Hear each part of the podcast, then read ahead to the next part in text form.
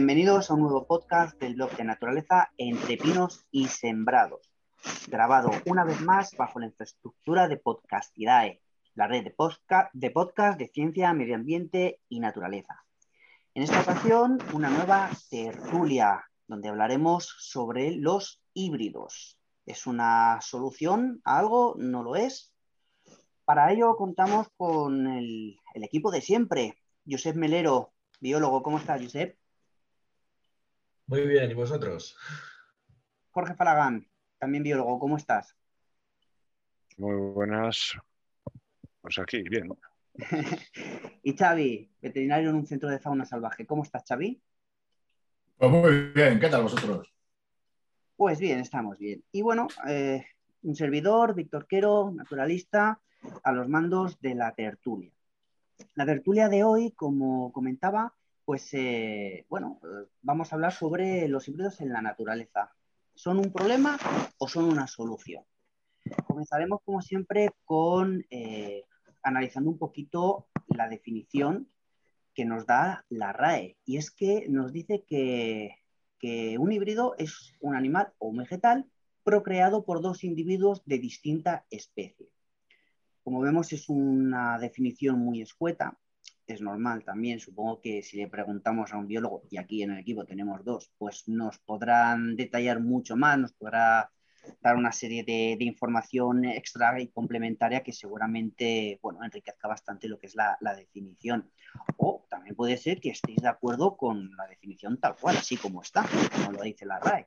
¿Tú, Josep, a ti te gusta esta definición o crees que es incompleta? Bueno, es una definición que está bien, pero lo que pasa es que desde el punto de vista genético se podría matizar mucho, porque a veces incluso se consideran híbridos la, el cruce de dos variedades diferentes dentro de la, de misma especie, o incluso organismos que solo difieren en un gen. O sea, eh, es una, una, una, puntualización muy técnica. En general, cuando se habla de híbridos, se habla de lo que dice la RAE, de cruce de dos especies diferentes. Jorge, tú también como biólogo. A mí el matiz aquí me parece que es importante la definición no en sí de híbrido, sino de especie, que es donde suele haber siempre más controversia y es lo que realmente nos lleva a veces a dudar si algo es un híbrido o no lo es. Entonces, bueno, depende, depende mucho. Vamos a, a lo largo de la tertulia, imagino que saldrán opciones para ir matizando ese aspecto, pero hay que tener en cuenta también que es una especie para hablar de un híbrido. Correcto, sí. Xavi, tú, desde otra disciplina, tu opinión, ¿cómo la ves? Sí. ¿Es correcta esta, Bueno. esta definición o es demasiado escueta? Sí, bueno, sí, lo, lo primero, lo que dice Jorge, ¿eh? es que hay tantas definiciones de especie como personas diciendo lo que es una especie, entonces es complicado. Pero en veterinaria, en zootecnia, se utiliza híbrido como el cruce de dos individuos de distintas estirpes. Entonces hablamos de vigor híbrido, por ejemplo, el, el híbrido de dos razas de vaca, por decirlo así, tiene unas características que superan a la media de sus, ancestros. Entonces, esto se usa muchísimo para la producción animal hoy en día. Entonces, un híbrido es simplemente, en veterinaria, en zootecnia, un, el producto de, del cruce de dos estirpes que pueden ser la misma especie, incluso la misma raza, pero de líneas genéticas distintas. Y en cuanto a eso, al híbrido de dos especies, lo de decir qué es una especie está muy complicado. Una vez nuestro amigo José Luis eh, dijo una frase que, que, me gustó mucho y que la quiero, quiero saber vuestra, vuestra opinión, que opinaremos todos igual, ¿eh? pero, pero vuestra versión. Que dijo que la mezcla de especies que da individuos fértiles integrando su genética en otras especies choca con las defi definiciones clásicas del concepto especie. Y, y realmente es, es, verdad, esta definición quizá es demasiado clásica, ¿no? Y, y yo considero que, que, realmente bueno, pues, pues puede chocar ¿no? esa, esa, definición demasiado clásica. Por eso os preguntaba, ¿eh? vuestra los opinión humanos, de la definición. Los ¿Dime? humanos en general tratamos de meter las cosas en cajones es. y, y, hay veces que, que, al meter las cosas en cajones pues llevas a que las tuercas son tuercas, los tornillos son tornillos y hay veces que te encuentras con una palomilla y cuando dices una palomilla que es, es algo que realmente tiene rosca pero a, a la vez lo puedo entonces bueno, de alguna manera había que definir especie en su momento y se hablaba pues de conjuntos de, individuos que no se reproducían con otros individuos debido a fundamentalmente a dos motivos, a razones precigóticas y a razones postcigóticas, ¿no? antes de que se forme el cigoto y después. Obviamente una especie si se pone a cantar y otra especie distinta no reconoce ese canto como de su especie, pues no se aparea. Entonces son razones precigóticas, ¿no? Directamente no me apareo contigo porque no reconozco que seas de mi misma especie. A posteriori estarían las, razones, digamos, posigóticas, ¿no? Aquellas que pues daban individuos que no eran fértiles. Directamente se apareaban o podía llegar el, proceso del apareamiento, pero luego los descendientes sí se producían si no había un aborto, porque no, no se reconocían entre sí, digamos, las, las células, pues eh, a posteriori eh, resulta que ese individuo no era fértil, lo que hemos visto mil veces, ¿no? Pues un burro y un, o sea, un burro y un caballo que nos dan una, mula ¿no? Y, no es fértil o no es fértil a priori. Eso ha sucedido también pues, con multitud de, grupos taxonómicos en los cuales la descendencia no era fértil. Entonces, las definiciones clásicas de especie iban un poco en esa, en esa línea. Obviamente, dos seres que son muy similares, pero que geográficamente están muy alejados, que no pueden estar en contacto, pues no se van a reproducir. Entonces, en un mundo global en el que, en el que vivimos, eh, ese tránsito de especies al que nosotros sometemos, tanto en animales como en, vegetales, está propiciando y ha propiciado pues, que aparezca digamos, el objeto de, esta tertulia, ¿no? que son los híbridos, en muchos de los casos. Si nosotros cogemos una codorniz japonesa y la traemos a la península ibérica y la liberamos, aunque no de manera natural sería inviable que hubiera un híbrido de esas dos especies, al nosotros traerla hasta la, hasta la península ibérica y ponerlas en contacto, sí que se reproducen y sí que son fértiles. Entonces, digamos, tiramos un poco por tierra las definiciones clásicas, pero también estamos tirando por tierra lo que antes era, digamos, una distribución eh, de las especies animales mucho más, digamos, o sea, no había el tránsito a la que están sometidos en la, en la actualidad.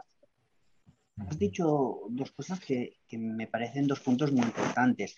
Uno, el primero, el tema de que una ave, por ejemplo, si tiene un canto diferente, eh, puede ser que no la reconozcan con la misma, como la misma especie y por tanto no llega a reproducirse. Pero aquí sería interesante saber si lo consideran otra especie, esos congéneres lo consideran directamente otra especie o a lo mejor simplemente lo consideran un dialecto diferente porque, por ejemplo, en el tema de, los carboneros he estudiado mucho el tema de, los dialectos. Había, recuerdo leer eh, mm, en un libro el, Ay, ahora no me saldrá el título, pero decían que, no lo quiero explicar mal, ¿no? Pero habían cambiado carboneros del sur, los habían llevado al norte y, y otros del norte los habían llevado al sur y que realmente el canto era, era diferente y no se reproducían, pero bueno, se achacaba un, un dialecto diferente. Las hembras consideraban que ese canto allí no era óptimo para defender eh, la prole o los recursos ante, bueno, ante el, ambiente que, hubiera allí, eh, pero se consideraba como un dialecto diferente. De hecho, también leí que hay carboneros que hacen el sonido de con dos sílabas y otros con un dialecto diferente con tres sílabas. Por ejemplo, en Andalucía se le llama chichipán precisamente porque tiene tres, sílabas. Dicen chichipán, chichipán, chichipán, pero yo siempre lo atribuía a, dialecto diferente, no, no lo atribuía a que, lo, a que sus congéneres consideraran que ese individuo era directamente otra especie. No sé si hay algún estudio al respecto. ¿eh? Y luego has comentado también que, me ha llamado mucho la atención, que es el tema de la, esterilidad. Lo hablamos luego, porque aquí me gustaría que Xavi nos explicara un poquito, porque en algunos casos esa esterilidad afecta solamente a un género, a las hembras, a los machos no. Luego, Xavi, ¿nos lo explicas bien? Venga. volvemos a lo un momento. ¿Qué, decías, Jorge? Perdona, que te he cortado. No, que todo esto son, pues, mecanismos de aislamiento reproductivo que se pueden dar en situaciones de alopatría, de peripatría, de parapatría, de simpatría. O sea, todo ello lo que conlleva es que determinadas poblaciones, dentro de una misma población, subpoblaciones que están, digamos, en contacto o que no lo están o que pueden estar, digamos, suficientemente aisladas como para no tener que diferenciar el canto y a lo mejor en sitios donde están en contacto cantan muy diferente, pero a medida que tienen una distribución mayor y se alejan lo suficiente como para no tener que decirle a los demás que no son de la misma especie, vuelven a confluir en otras áreas concretas y en esas áreas concretas son capaces de, generar híbridos de nuevo, de generar o de reproducirse entre ellas. Entonces, o sea, todo esto es mucho más complejo de lo que aparentemente puede, puede, parecer. La gente piensa que, bueno, pues un híbrido es eso, lo que hablaba, un caballo con un burro sale no sé qué. Bueno, no es, no es tan sencillo, ¿no? Como, como, como lo pintan, digamos. Josep? No, es que esas barreras antes de la producción de, híbridos existen en todas las especies y es fácil que, encontrarlas en otros grupos, no solo en, aves. ¿eh? Por ejemplo, por poner un ejemplo sencillo, la rana de San Antonio y la, y la ranita meridional, pues en las zonas en las que confluyen, sus cantos se diversifican mucho, perdón, se diferencian, se diferencian mucho más que en las zonas en las que no coinciden. Un poco lo que decía Jorge y, eso es para evitar precisamente la hibridación. Aún así, todo se da y se supone que es estéril. El, híbrido se supone porque no se han hecho muchos estudios al respecto, pero se han encontrado híbridos y, bueno, pues esa barrera parece ser que existe. Pero aquí estamos un poco en lo que decía Jorge precisamente también antes. La ranita de San Antonio y la ranita meridional en principio no tendrían que haber coincidido nunca. De hecho, la ranita, de la ranita meridional que tenemos en la península ibérica es traída de África por los humanos. Lo que pasa es que hace muchísimo tiempo. Pero, pero bueno, eh, eh, es así. Se han encontrado subfósiles ya en Cataluña que son muy antiguos. Eh, no, llegan a ser fósiles porque no son tan antiguos como para ser fósiles, pero son subfósiles y, y se sabe que, eran originarios de, de, Argelia y que, que bueno, y, en cambio los del sur, de, no, del norte de Marruecos, perdón, y los del sur de, de la península ibérica son del sur de Marruecos, y, o sea que encima no son de la misma población, de, la misma zona. Bueno, una cosa un poco curiosa. Pero bueno, en todo caso, lo que estaba diciendo Jorge, que, estas barreras antes de formar los, los, híbridos existen en muchas especies, pero no son imposibles de, de superar. O sea que el híbrido que estabas diciendo tú entre carboneros que hablan diferente dialecto pues puede, puede funcionar, que, no, se hibriden, pero en cambio eh, no es mm, eh, estadísticamente imposible encontrarse un híbrido de un carbono con un arrillo. Mm, se encuentran. Pues, y seguro que el canto difiere mucho más que entre dos dialectos de, carbonero. En cambio se hibridan. O también es relativamente fácil encontrar un híbrido entre una golondrina común y un avión común. O sea que eso pasa. Sí, pero bueno, en el caso de, las ranitas eh, meridionales y ranitas de San Antonio, son ambas del mismo género, son ILA. Sin embargo, las golondrinas y los aviones no son del mismo género. Bueno, es lo que, que, aquí... que eso del género, pero espera, es que si la especie ya es difícil definirla, definir el género ya es que es la reconocha. Volvemos, volvemos a los cajones. sí, estoy de acuerdo, Jorge. Yo, Cuando tienes un conocimiento más preciso de un grupo, eh, cuando tienes un conocimiento más preciso de un grupo, lo diferencias mucho más que cuando conoces, lo conoces poco.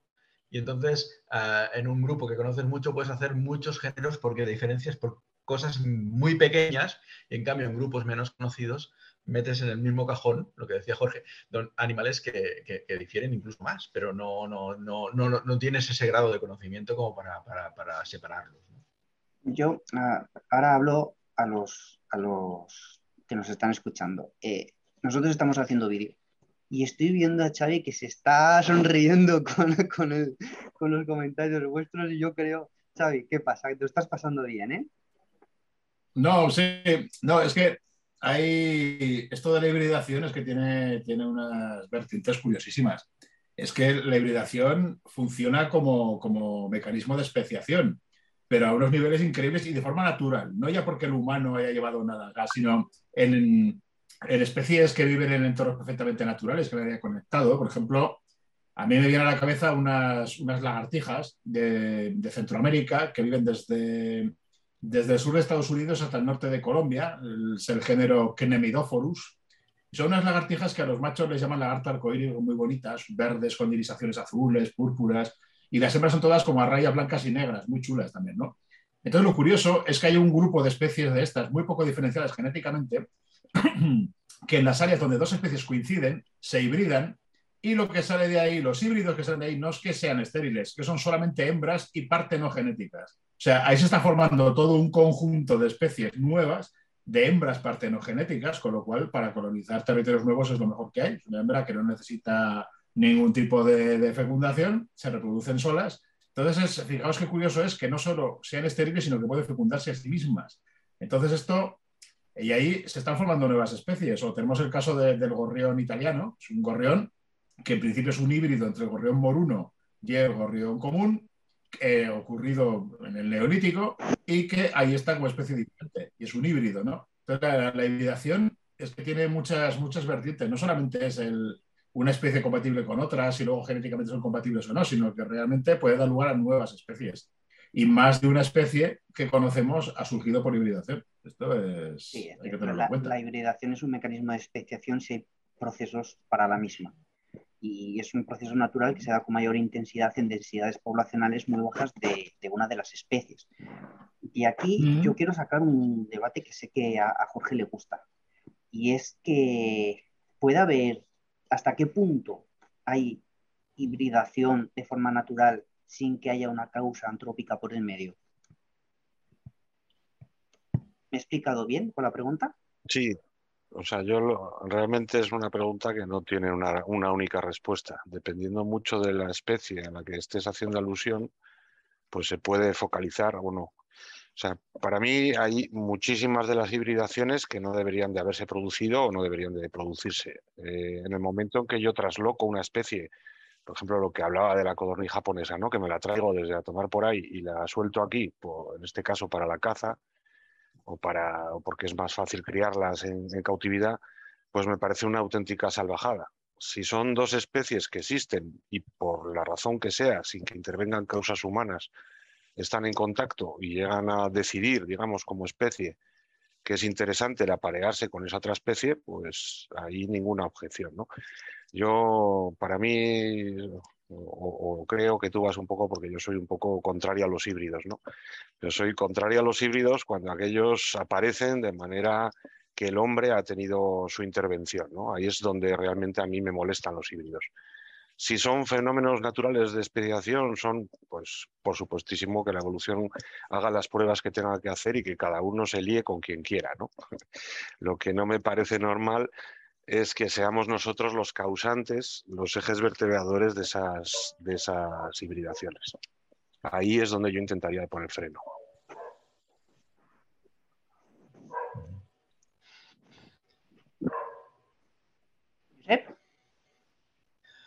Bueno, hay muchas especies en las que la hibridación se da de forma espontánea y fácilmente porque coinciden. Por ejemplo, eh, los papiones, el género papio, y no solo con el género papio, sino con otros géneros próximos, se dan híbridos naturales de forma, de forma espontánea y, los puedes encontrar, o sea que no, no, es extraño.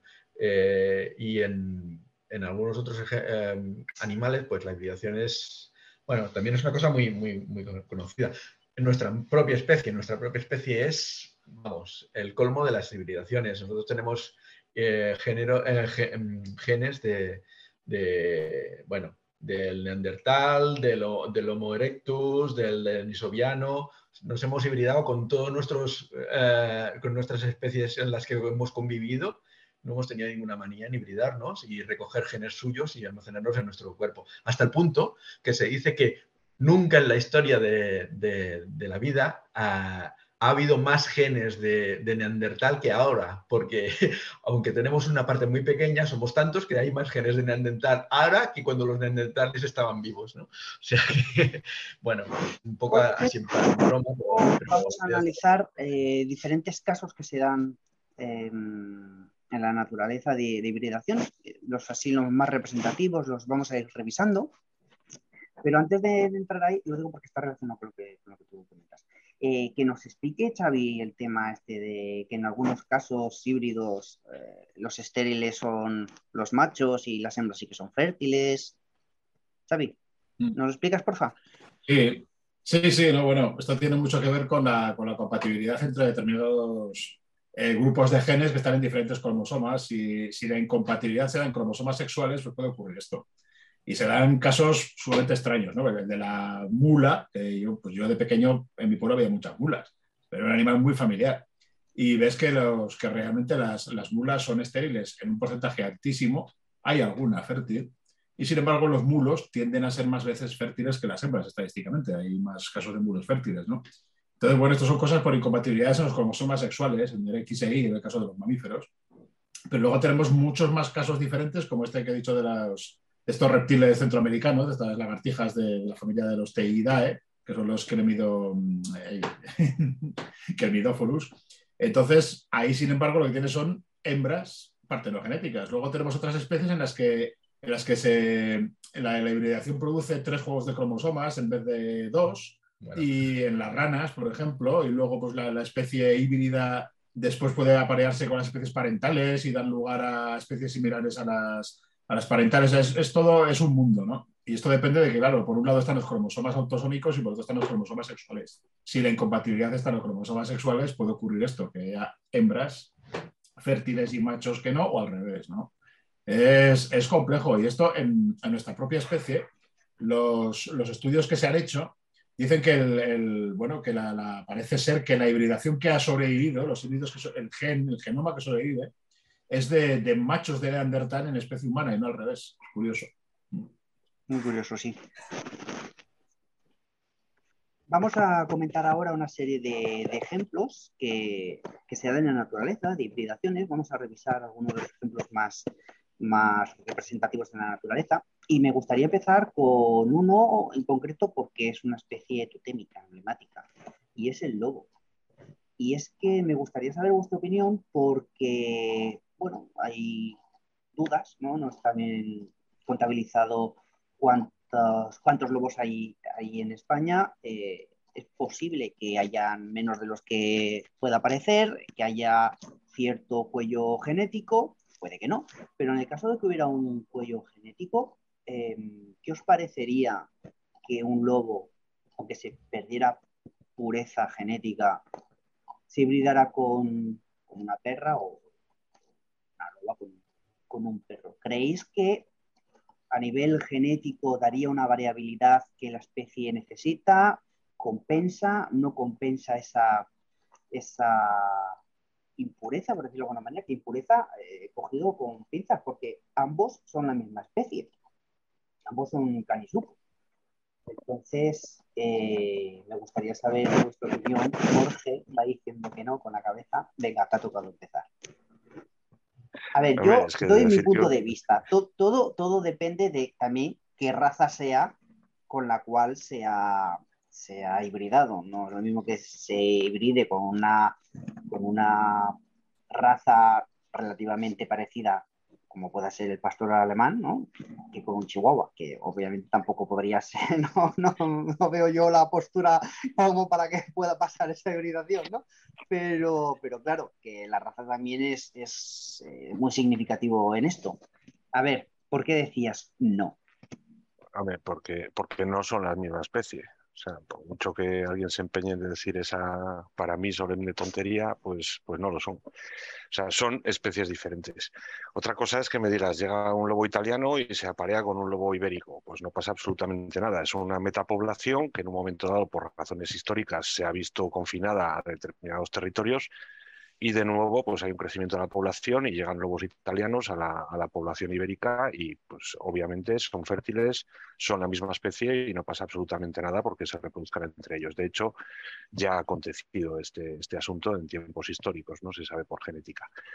El, que tú me digas, vamos a, a, dejar que un lobo se aparee con un perro, para mí sería un poco comparable a los esfuerzos que se han llevado a cabo durante los últimos siglos ¿no? en, crear artificialmente razas de perros.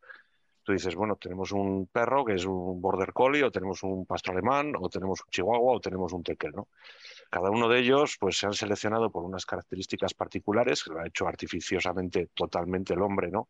Y ha dicho, vale, pues esto va a ser un tekel, ¿no? Entonces define unos estándares de raza y dice, bueno, pues esto es lo que consideramos que es un tekel.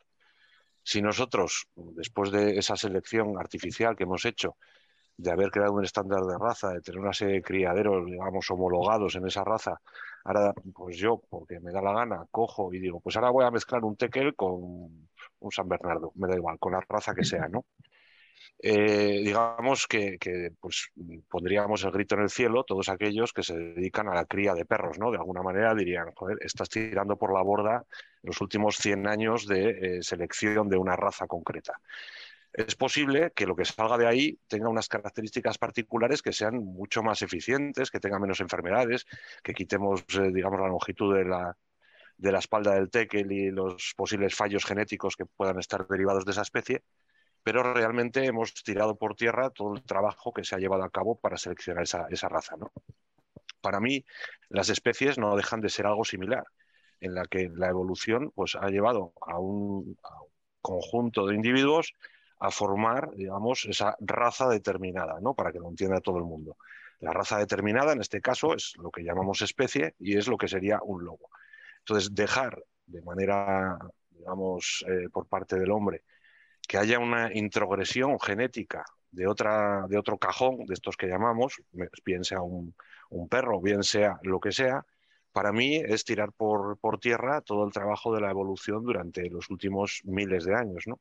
Entonces, por eso soy muy contrario a, lo que es la, hibridación, a dejar que acontezca la hibridación. Para mí, el que se reproduzca un perro y un lobo no deja de ser un hecho anecdótico, generalmente derivado pues, de que no hay suficientes lobos o de que hemos puesto en contacto determinados seres, como pueden ser los perros, que en un momento dado andan más en el campo. ¿no? Los casos de hibridación en general de perros y lobos se dan en aquellos sitios donde apenas hay lobos, en áreas periféricas o de maneras accidentales. Generalmente el contacto de un perro y un lobo acaba en la muerte del perro y, no hay híbrido que valga. Eso es lo normal. Lo no normal es que se produzca el apareamiento. Se han dado casos y se seguirán dando, obviamente, pero digamos que son experimentos que hace la propia natura, siempre y cuando nosotros no cojamos y le demos facilidades para que esto ocurra. Entonces, por eso a mí, el, primero, no son la misma especie, igual que no son el gato doméstico y el gato montés. Entonces, dejarlos que se aparen para mí es un error.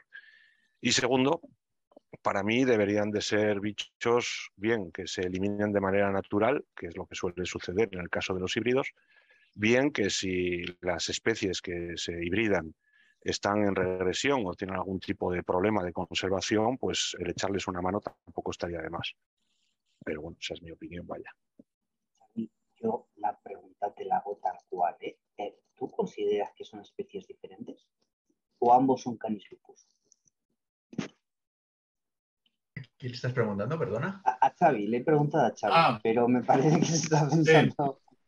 Yo creo que sí son la misma especie, son la misma especie. Lo que pasa que pasa un poco como con el, hombre y el chimpancé, que difieren en solo un 2% del genoma, pero ese 2% de genes en los que difieren son tan sumamente importantes, tan adaptativos, tan eh, codifican cosas tan sumamente diferentes que es, que es un 2% crucial. Con esto pasa lo mismo genéticamente, si nos ponemos a, ver la genética de cualquier raza del genoma, analizamos el genoma, la divergencia genómica entre cualquier raza de perro y el lobo, pues está claro que son la misma especie. Pero esos cambios que hemos hecho nosotros en el perro, como en el caballo doméstico respecto al salvaje, como en el burro doméstico respecto al asno de Somalia, etcétera, son unos cambios que, que están enfocados a hacerlos más manejables por nosotros. Todos los animales domésticos tienen una capacidad craneal inferior a sus especies salvajes. Todos tienen unas características de confianza hacia el hombre, de menor capacidad de, soportar a los depredadores, cosas que son sumamente indeseables cuando eso se cruza de nuevo con las especies salvajes. Cualquier introgresión de una especie doméstica a una salvaje es indeseable absolutamente, porque lo que hace es hacer que la especie salvaje sea menos, esa descendencia sea menos competitiva en el, medio ambiente de lo, de lo que son los, ejemplares puros, no por otra cosa. Pero es porque nosotros hemos seleccionado esos animales desde hace miles de años para que sean animales a nuestra medida. El muflón, el muflón corso, por ejemplo, donde hay lobos, sufre mucho, sufre mucho la población. Sin embargo, un muflón de Anatolia puede sobrevivir. ¿Por qué? Porque un muflón corso al final es una oveja doméstica muy primitiva. Entonces esto lo vemos a, todas horas en muchos casos. Así que yo creo que sí son la misma especie, pero no podemos, eh, vamos, no es deseable que los, que los genes de las especies domésticas eh, eh, sufran introgresión en las, las salvajes. Josep. Bueno, yo, bueno, para, poner la, nota disonante, voy, a, voy a matizar un poco lo que ha dicho Jorge y lo que ha dicho Xavi. A ver, por ejemplo, yo cruzar el lobo con, el perro, no, no porque ahora tenemos lobos de sobra porque en el mundo hay muchísimos lobos. En la península ibérica hay pocos relativamente, en Italia hay pocos relativamente, pero la población de lobos a nivel mundial es enorme. Si, nos quedamos sin lobos, podemos traer lobos de, Rusia y son bastante diferentes porque son más corpulentos, por la regla de Berman, que los bichos del norte son más grandes, tienen un color más gris y menos rojizo, pero son la misma especie. Al fin y al cabo son la misma especie. Y, evidentemente, pues, pues bueno, la recuperaríamos. Ahora, si la situación fuese tan crítica, que hubieran tan pocos lobos, con tan poca diversidad genética, que están en un callejón sin salida y se van a extinguir, pues yo no cruzaría antes con un perro que perder la especie. Eso incluso se ha llegado a plantear, se llegó a plantear Ah, hace no tanto tiempo cuando se intentó cuando se empezó a recuperar el lince ibérico. El lince ibérico estaba tan mal, es el carnívoro con una endogamia mayor que se conoce, incluso más que el, que el, pardo, que, no está mal.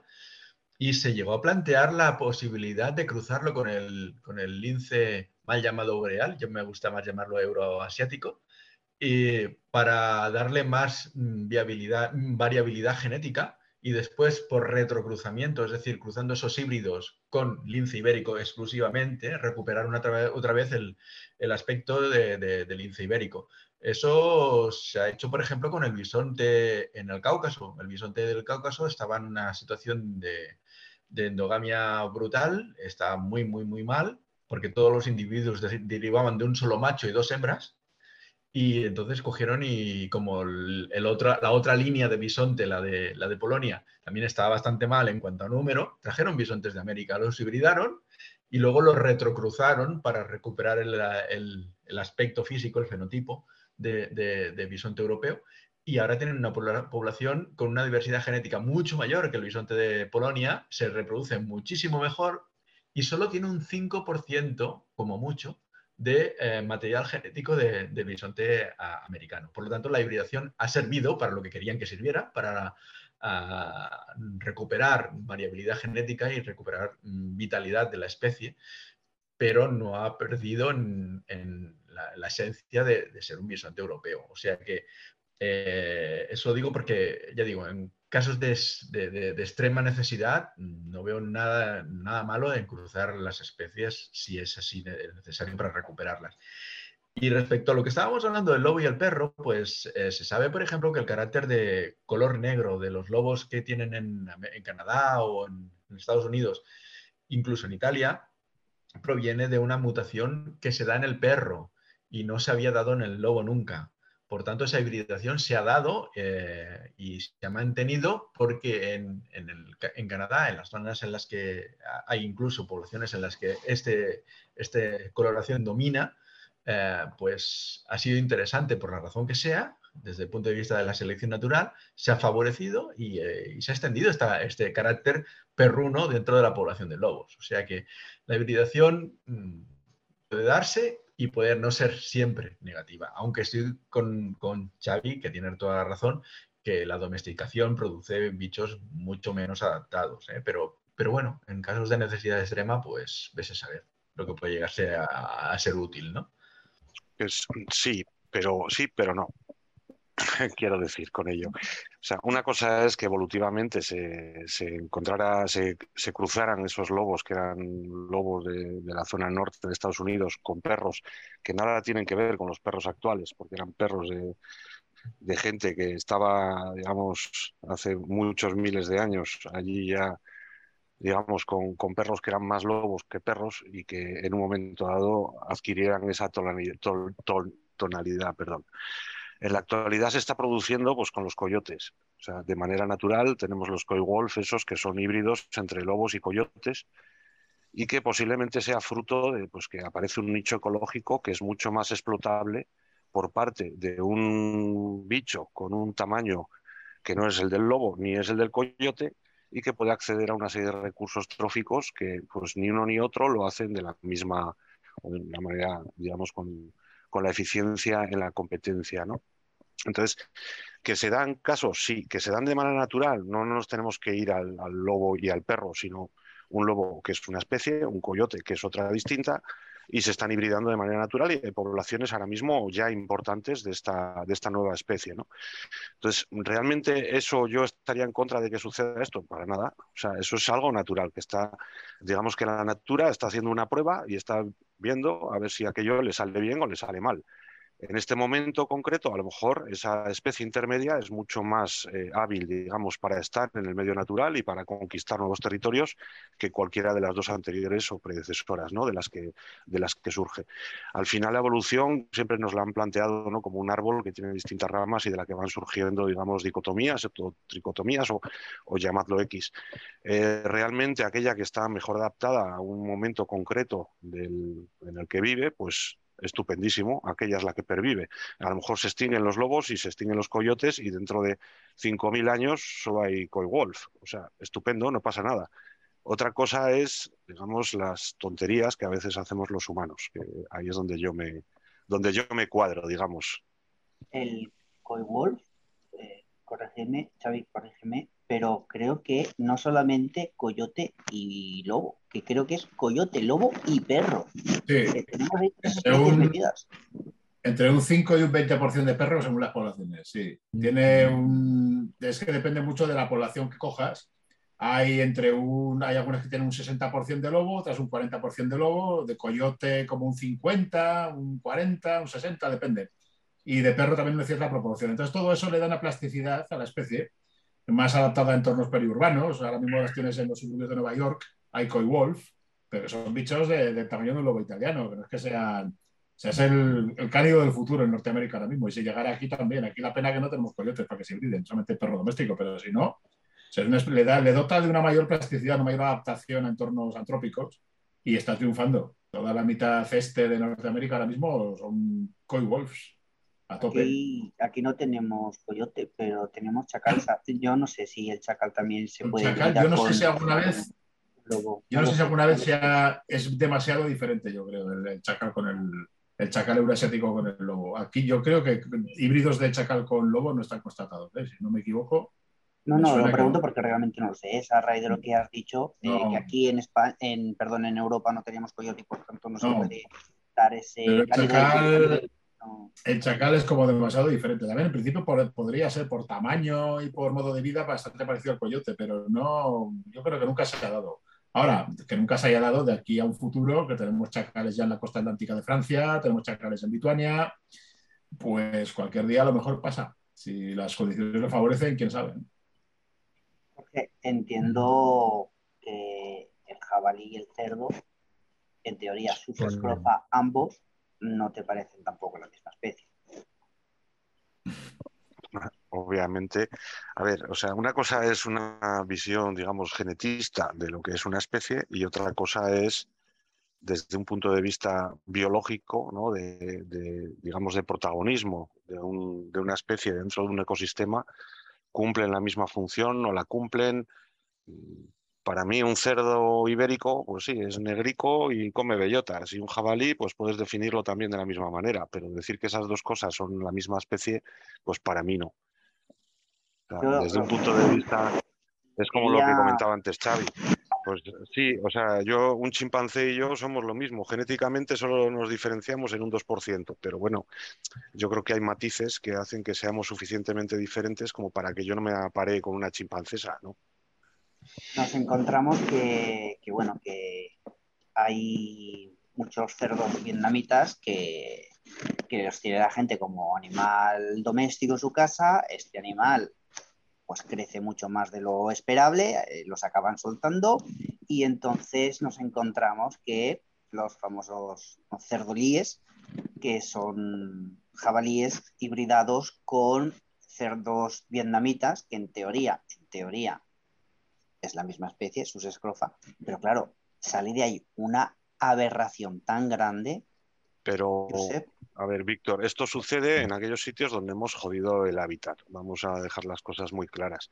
Pasa por ahí por tus zonas, por otras zonas de Levante y demás. Aquí en mi zona esto no pasa. O sea, un cerdo vietnamita sale al monte dos días, viene un lobo y se lo come. Y a tomar por ahí el cerdo vietnamita. No hay híbridos. Entonces, al final, detrás de casi todos estos híbridos estamos los hombres que somos los que estamos tocando la, vaina. Si tú dejas los lobos, tranquilo que no hay cerdo vietnamita que valga. Sí, pides paso. No estoy de acuerdo, no estoy de acuerdo, no estoy de acuerdo. ¿Con quién? Eh, ¿Con quién? Bueno, lo que acaba de decir Jorge, porque precisamente en Estados Unidos, por ejemplo, hay jabalís eh, asilvestrados, hay sí, pero perdón, perdón, perdón, perdón, pero, pero los jabalíes han llegado allí de la mano del hombre. Con lo cual. Pero lo que quiero decir. Y además, y además los han hibridado con cerdos. y entonces pesan 200 kilos y entonces no se los comen los lobos, que es a donde llegas, claro, Vale, aquí estaba, aquí estaba, que es donde están progresando a base de bien y los lobos no se los comen. O sea, bueno, no se los comen. Sí, los comen, pero, pero sobreviven. Pero porque pesan 250 kilos. Entonces, si ves un cerdo raro de esos, pues obviamente no se lo comen, pero suelta esos mismos jabalíes donde haya depredadores acordes a ese tamaño, puede ser en África, suéltalos y a ver si los leones se los comen o no se los comen. Bueno, eso, eso con, cualquier animal, o sea, no, hace falta que entonces que sea una, variedad doméstica, es simplemente por, por, compatibilidad del depredador y la presa. Pero bueno, en todo caso, lo que estábamos diciendo, yo sigo disintiendo porque eh, por ejemplo, bueno, ya sabes mi, mi, ramalazo con, el, con el rewilding, ¿no? Y, entonces, pues la recuperación del tauro, del, del, uro, en forma, a partir de, razas domésticas, se está haciendo hibridando razas eh, primitivas para, conseguir un animal que se parezca lo más posible físicamente, pero sobre todo también temperamentalmente, temperamentalmente al uro, ¿no? Y que tenga capacidad de sobrevivir y de enfrentarse a, los depredadores, al lobo, al oso, de manera pues suficiente como para, subsistir en la naturaleza, ¿no? Ah, bueno, a lo mejor podríamos decir que lo que se quiere hacer es un poco lo que dice Jorge, hacer un, monstruo muy grande, pero es que es un monstruo tan grande como el que había, había del que provenía, porque el uro era un bicho que hacía un metro ochenta o más a la altura de la cruz y pesaba casi mil kilos o mil kilos. Y eso es lo que se pretende con el, con el Tauro, ¿no? Un bicharraco enorme, con, buena presencia y que, es, mal, para que nos hagamos una idea, el doble control de Lidia en, masa, ¿no? ¿Y pues, con qué, pues perdona, Josep, ¿y con qué depredadores coexistía?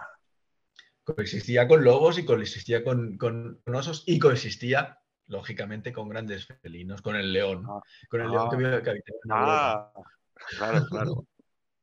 sí, sí, sí, sí, sí. Pero bueno, yo no creo que, hubiera problema, que podría coexistir nuevamente eh, con el león, un bicho de, ese tamaño y con, ese temperamento. O sea que podría, podría perfectamente. Y es un, bicho recreado de razas eh, domésticas con todos los problemas que ha dicho Xavi, que, tenía toda la razón del mundo, de que un bicho doméstico es más manso, es más infantiloide, tiene la cabeza más pequeña, son, son entre comillas, más tontos que, que su variedad salvaje, pero eh, como lo que haces es cruzar variedades diferentes y que por tanto tienen mutaciones diferentes, puedes recuperar hasta cierto punto una, una, un acervo genético parecido al, del, de su ancestro salvaje. ¿no? Y eso es lo que se pretende precisamente en el caso del Tauro, o incluso, bueno, con los caballos no hace falta porque los caballos han decidido que, que, los caballos domésticos, al fin y al cabo, no son, son domésticos simplemente porque los domesticas, pero que eh, realmente su comportamiento no ha variado mucho y es prácticamente igual que al salvaje y puede sobrevivir perfectamente como salvaje sin hacerle nada más. Y entonces los caballos eh, se están liberando en, los, casos de rewilding sin, hacer cruces para, obtener nada diferente, sino simplemente se dejan eh, ir variedades un poco primitivas y punto. Bueno, no sé si, si he enredado un poco el tema, pero ya veo que a Jorge no le gusta lo que he dicho. Luego, después, de ti va Xavi, ¿eh? que también le mola. Sí, vale, vale. O sea, solo iba a decir una cosa, que yo he venido aquí a hablar de mi libro, ¿no? Y mi libro iba de hibridación, no iba de rewilding ni leches en vinagre. La hibridación en realidad está poniendo en jaque a multitud de especies. O sea, no nos olvidemos de la perdiz roja mezclada con la chúcar, con la griega y con la no sé qué. No nos olvidemos del gato montés con el gato doméstico. No nos olvidemos de multitud de especies vegetales que se están yendo al garete. Entonces, que la hibridación de especies puede favorecer en un momento dado, no tengo ninguna duda. O sea, podemos jugar a ser dioses y a mezclar cosicas y nos sale algo que nos parece atractivo desde una perspectiva humana. Pero también es cierto que desde un punto de vista de conservación, la hibridación es un, un, lío bastante interesante al que estamos sometiendo a muchas especies. Entonces, yo me ceñiría, digamos, más a qué está haciendo la hibridación para machacar muchísimas de las poblaciones animales que tenemos, animales o vegetales que tenemos en la actualidad, que tiene cosas buenas, por supuestísimo, pero es que yo creo que estamos eh, llevando a quienes nos escuchen a, bueno, la hibridación no es tan mala, joder, que, da cosas muy chulas. Mira, hembras que se reproducen solas y no necesitan machos, yuhu. Ahora tenemos a los otros que además cantan distinto. Ah, mira, estos además han cogido el pelo de este y la pluma del otro. Hombre, muy bien, pero, pero también es cierto que están, gracias a la, a la hibridación, están desapareciendo poblaciones enteras de determinados seres vivos que yo creo que tenemos la obligación de conservar per se. Pero bueno, es mi opinión. ¿Xavi? De Taurus no hablo, no abro ese melón porque sería muy extenso. Eh, lo de la hibridación es que puede ser un problema de conservación muy bestia. Efectivamente, como dice Jorge, esto de los cerdos.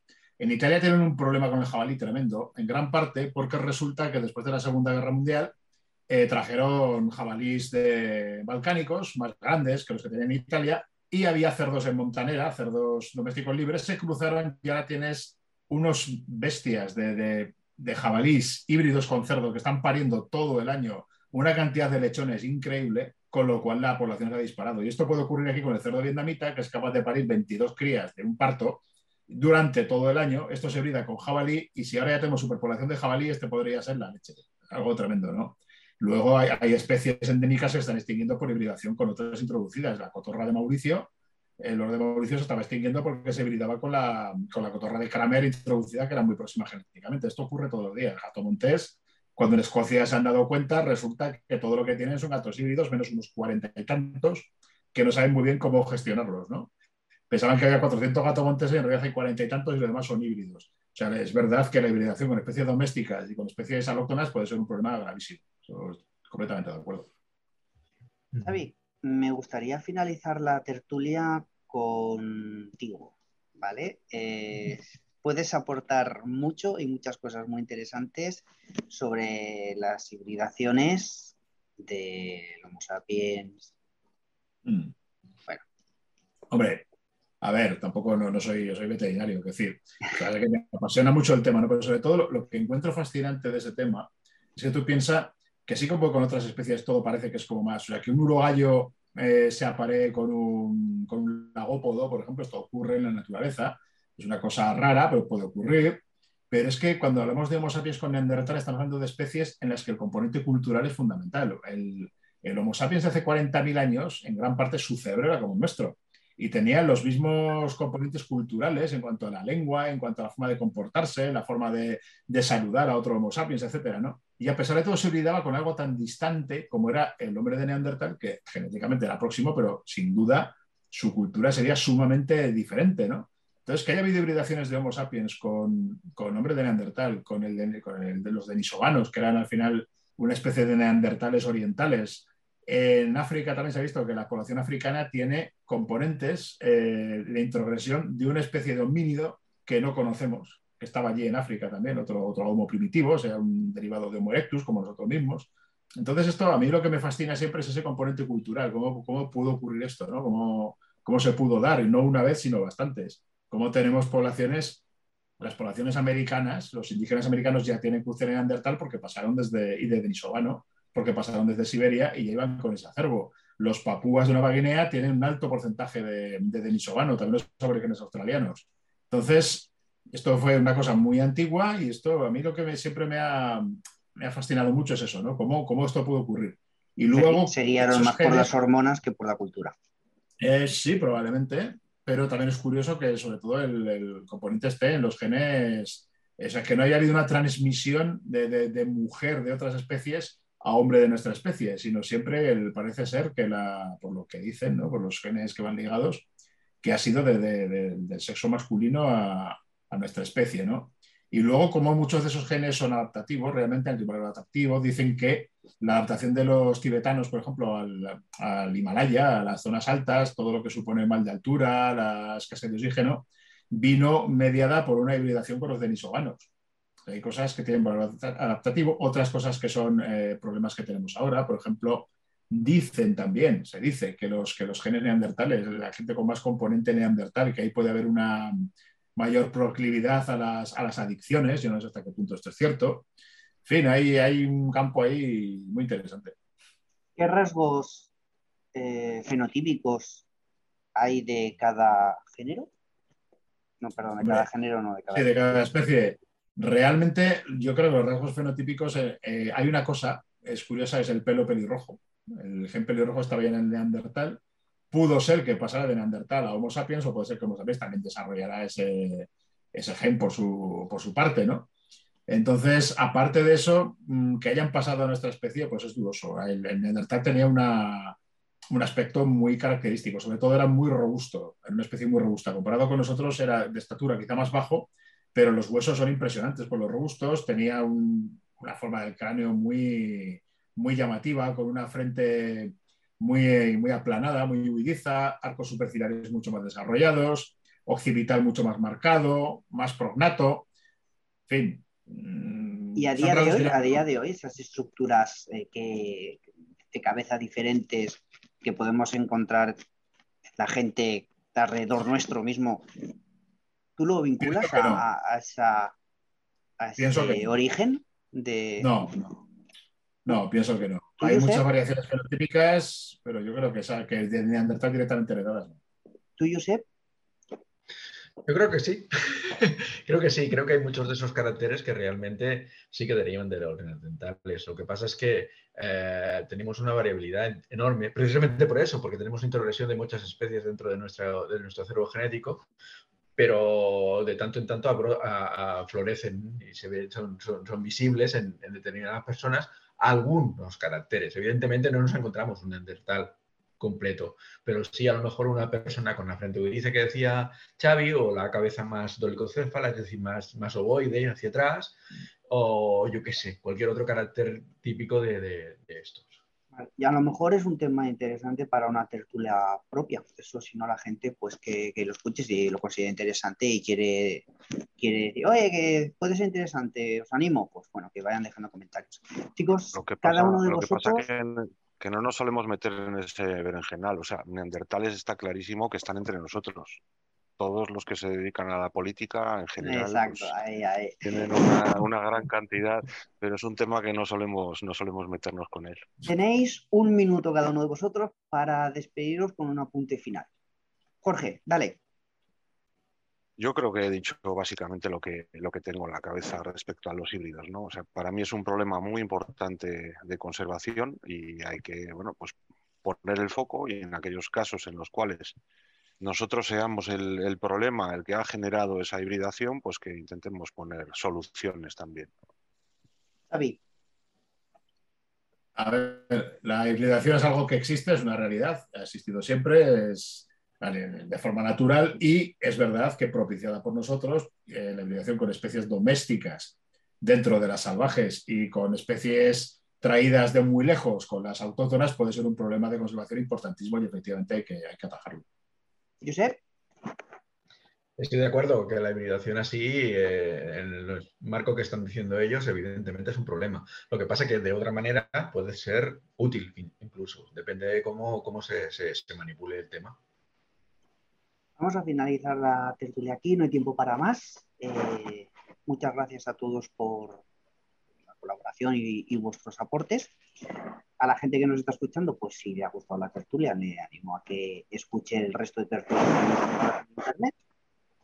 Y bueno, vamos preparando la siguiente, que yo ya sé de qué va a ser.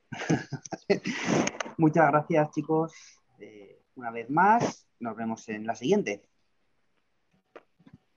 Hasta luego. Hasta luego, pues. hasta luego.